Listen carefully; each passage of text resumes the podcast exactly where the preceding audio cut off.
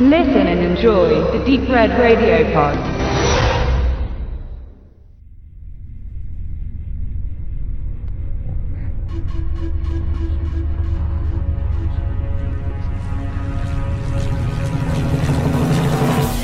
Aufgepflockte Menschen, abgeschnittene Penisse oder weibliche Brüste, offene Häupter, aus denen herzhaft genascht wird. Nichts schien in den 70er Jahren härter als der Kannibalenfilm, der hauptsächlich von italienischen Filmschaffenden geprägt wurde. Umberto Lenzi, Ruggero Deodato, Joey D'Amato oder Jess Franco sind die großen Namen jener Epoche, in denen sogenannte zivilisierte Menschen in den Dschungel zogen, um die Eingeborenen zu erkunden.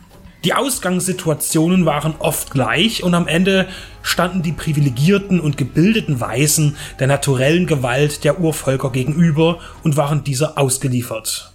Natürlich waren solche Streifen politisch und gesellschaftlich motiviert, so wie die Zombie-Filme von Romero und andere vergleichbar exzessive Filme.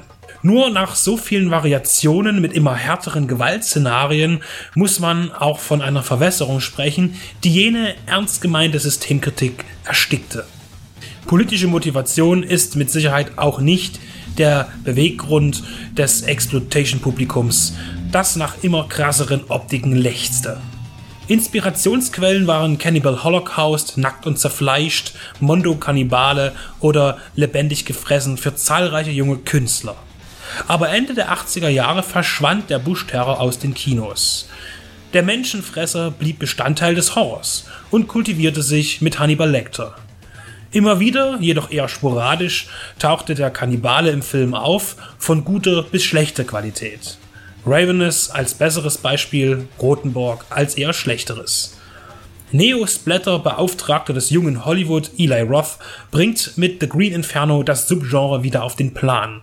Seine Betrachtung ist grundsätzlich wenig unterschiedlich zu seinen Wurzeln, aber er mischt so manches modernes Element mit ein. Eine Gruppe von Umweltschützern reist in den Amazonas, um die Abholzung des Regenwaldes und die zerstörenden Begleitumstände zu dokumentieren und der Öffentlichkeit durch eine Guerilla-Protestaktion ins Gewissen zu rufen. Nach dem gelungenen Vorhaben stürzen die Studenten mit dem Flugzeug in der grünen Hölle ab und werden von einem Indio-Stamm gefangen genommen. Im weiteren Verlauf wird man Zeuge von humanen Speiseplan der Gastgeber und den Fluchtversuchen der verzweifelten Ökos aus der ersten Welt. Im Abspann verdeutlicht Roth seine Sympathie zu den Klassikern seiner Kindheit und Jugend. Er listet einige Filme samt Regisseur und Erscheinungsjahr auf, um Idole des Kannibalenfilms zu ehren. Das ist nett, aber letztlich ist Green Inferno trotzdem mehr eine Parodie als ein Tribut.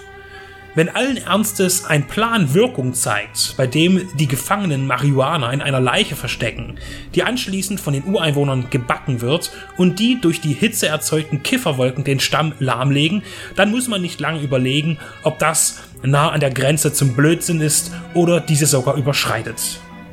Auszugleichen versucht man das durch die üblichen Hintergründe, die Beschneidung von Mädchen, das Roden vom Regenwald und der unangemessene Umgang mit Naturvölkern.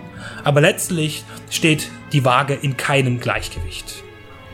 Bei Roth erwartet das Publikum ohnehin eher das, wofür auch der Kannibalenfilm vor über 30 Jahren berüchtigt war.